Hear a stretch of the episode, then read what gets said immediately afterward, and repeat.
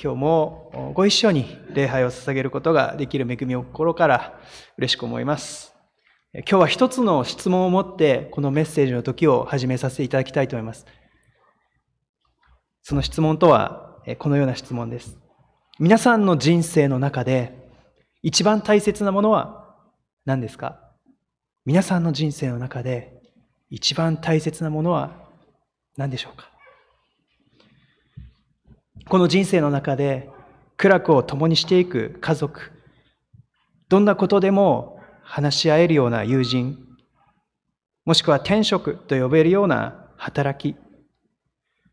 あるいは時が経つのも忘れて没頭できるような趣味、私たちの人生には様々な宝と呼べるようなものがあると思います。私たちはこの人生の中でそのような大切な宝に出会うことができたならば、それは本当に幸いなことであると思わされます。今日の聖書箇所でイエス様は二つの例え話を語っておられます。一つ目は隠された宝の例えと呼ばれる例え話です。私たちの人生には何にも勝って素晴らしい宝があるとイエス様はこの例え話で語られました。もしその宝を見つけたならば、他のすべてを手放してでも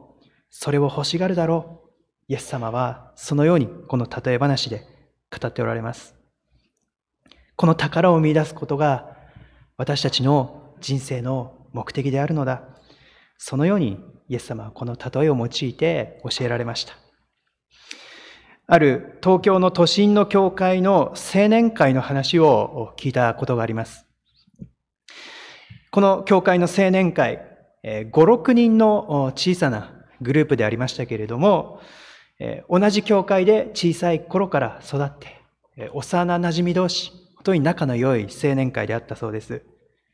毎年夏に無人島キャンプというものを行っていたそうです。都心で育っている若者ですので、大自然の中に出て行って過ごす夏のキャンプというのが本当に楽しみであったそうです。東京のところからフェリーで行って、え無人島でキャンプができる、そういうプログラムがあるので、毎年夏、え2泊3日でこのキャンプを行っていたそうです。そして、え気心知れた仲間たちと一緒にキャンプファイヤーをしたり、え一緒に、えこのキャンプを楽しんで親睦を深める。それが本当に楽しい思い出であったということです。そして、えこの無人島キャンプのプログラムの中で、まあ、もちろんプログラムしているそういう団体があるわけなんですけれども、面白いプログラムがトレジャーハントというものがあったそうなんですね。まあ、これも都市伝説、若い人たちの間で、えー、こう、噂話になる都市伝説と呼ばれるんですけれども、その無人島には昔、徳川が徳川家が隠した財宝があるという噂があったんですね。なので、トレジャーハントというプログラムがあって、まあ、その若者たちはあるかないかわからないトレジャーハントの時間を楽しんでいたそうですね。穴を掘ったり、草むらを探してまた穴を掘ったり。で結局出てこない。結局出てこないんですけれども、みんなでその過ごす、えー、その3日間、本当に楽しい3日間だったということですね。ところが、コロナがやってきました。毎年楽しみにしていたこのキャンプが3年間お休みになったというんですね。そして、えー、教会もリモートになりました。毎週日曜日みんなで集まっていた教会も、えー、それぞれの家でインターネットで守ってくださいっていう期間がしばらく続いて、まあなんだかなということもあったけれども、まあこういう実態だからしょうがないねっていうことで、まあそれぞれの期間を過ごしたということですね。そして久しぶりに集まって、この無人島キャンプの話をしたそうなんですね。で本当にまたキャンプしたいねっていう話をしたそうなんですけれども、その時にこう宝探しを毎年してたけれども、こうしてみんなで過ごす時間というのが本当に宝だったね。そのことに気づいたという証を聞いたことがあるんですね。今日頃知れたこの人生を共にする仲間と、本当に夜も遅くまで起きて楽しく語り合う。それが一番の僕たちの宝だったと、そのことに気づいたという証ですね。私たちは人生の中で何を成し遂げたか、何を見つけたか、何を手にしたかということが注目される世界観で生きています。しかし聖書が語る人生の本質っていうのは何を成し遂げたかではなくて誰と共に生きたのか。ここに限るっていうことですね。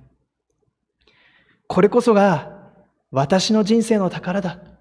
思い浮かぶそのような人の顔があるでしょうか。宝は隠されているとイエス様は言われるんですね。誰もが通り過ぎていくその畑の中に、日常の中に隠されているとイエス様は言われました。私たちが過ごす何気ない日常の中に、すぐ近くに宝は隠されています。これを見出すことが私の人生であるということですね。またこの例えでは、その宝とはイエス様ご自身を指し示していると言われます。イエス・キリストご自身が宝であるとは、すなわち、神様の愛、神様の許しが私たちの人生の宝であるというメッセージがあるということです。天国とは私たちがやがて地上の歩みを終えてたどり着く場所でもあり、また同時に私たちが生きながらにして今日も体験できるそのようなものでもあるということです。私たちがイエス・キリストと出会い、この救い主と共に生きていくときに生きながらにして神の愛を体験することができる。神の許しを体験することができる。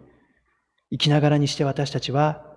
天国に生きることができる。これが今日のイエス様の例え話の要点です。私は2018年の4月からこの教会の主任牧師を務めるようになりました。2018年の3月の最後の日曜日、私の前任の牧会者であられた今村幸文先生が語られたメッセージがあります。それは土の器、土の器のメッセージでした。パウロがコリントの信徒への手紙でこのように語ったんですね。私たちは土の器である。けれども、その中に宝を持ってるんだ。これが、その日の今村先生のメッセージであり、私のためのメッセージでもありました。私たちは金の器のように金ピカではないかもしれない。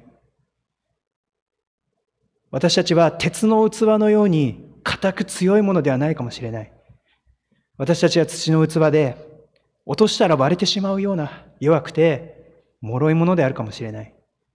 私たちはひびだらけで傷だらけで本当に輝きのないものであるかもしれない。でも私たちはその中にイエス・キリストという宝を持ってるんだ。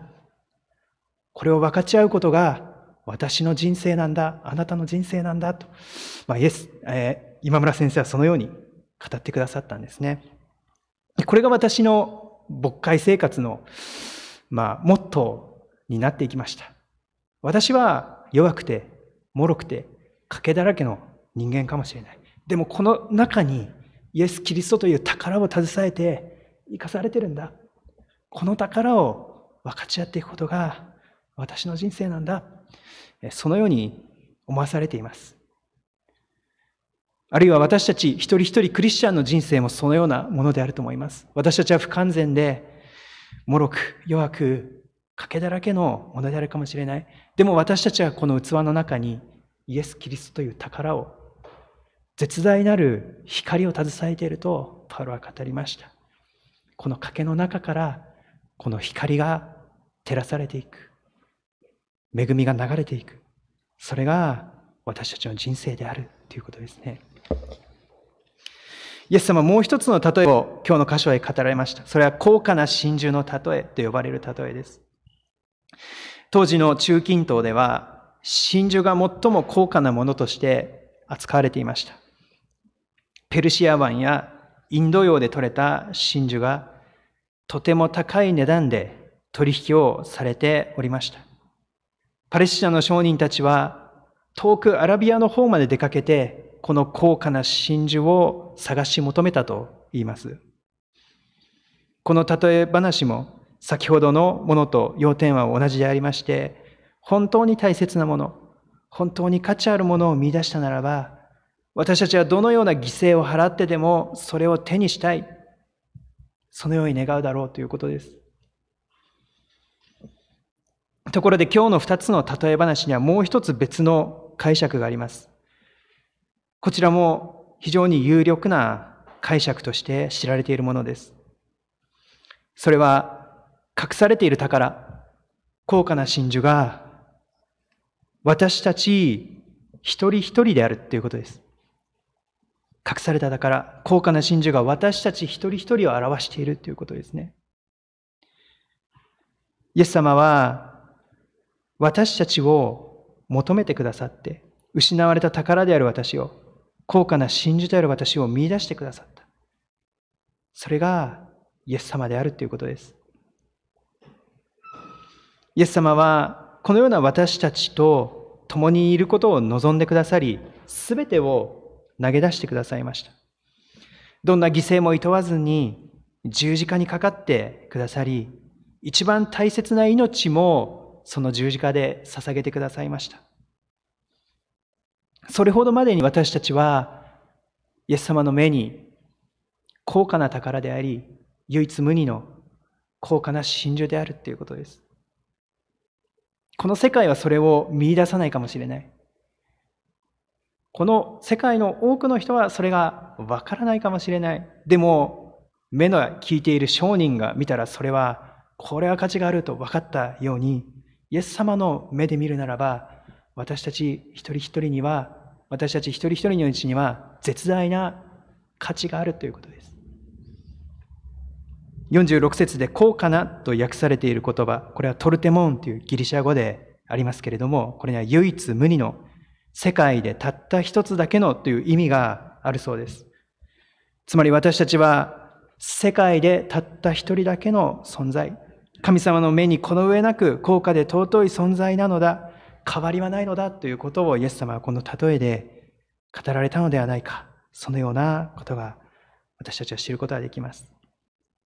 数年前にこのような歌が流行りました。ナンバーワンにならなくてもいい。もっともっと大切なオンリーワン。まあ、皆さんも聞いたことがあると思います。 SMAP というグループが歌った世界に一つだけの花という歌ですね。これはかなり2003年に流行って、そして今でもカラオケで歌われる曲の上位を占めているということです。まあ、歌いやすい、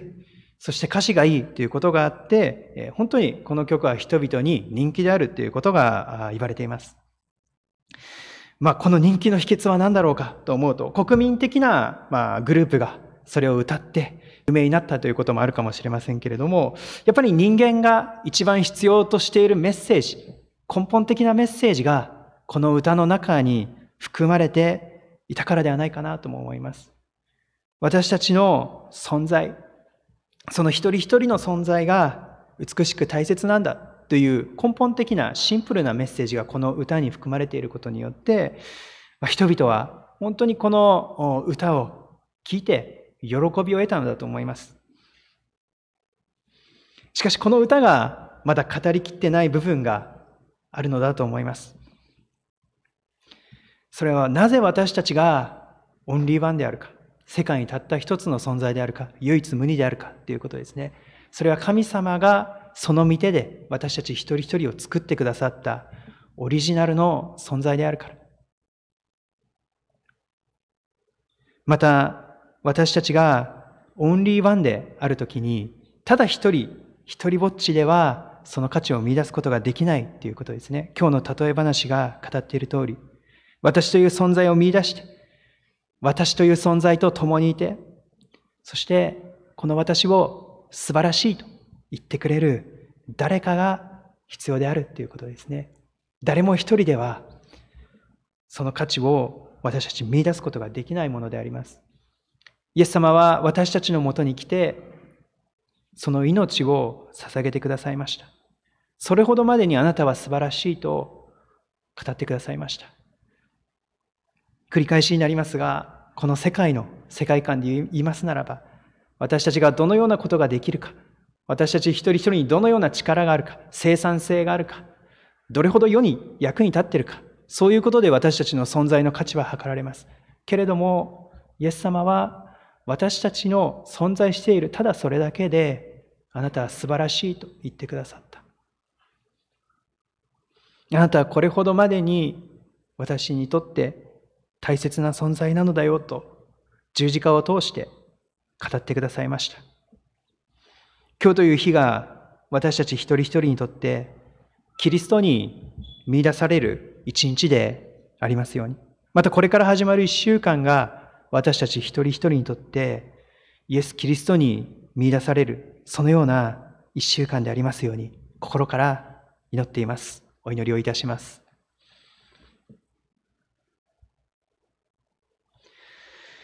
恵み深い天のお父様、皆をあがめて心から賛美いたします。天のお父様、感謝いたします。一人子イエス・キリストをこの世界に送ってくださり、そして私たちは主イエス様に見出されました。土の中に隠されていた私を宝としてイエス様は見出してくださり、すべてを犠牲にしてでも私の魂を勝ち取ってくださいました。そのように私たちはイエス様に愛されている、許されている、その安心感とともに生きることが許されていることを感謝いたします。私たちの人生に何があろうとも、何が起ころうとも、主が共にいてくださり、主の血潮で買い取られ、主と共に生きるものであることを私たちが知るとき、私たちはこの人生を生きる勇気が与えられるものであることを覚えます。あなたが捧げてくださったすべてに感謝して愛するイエス・キリストのお名前を通してお祈りいたします。アメン。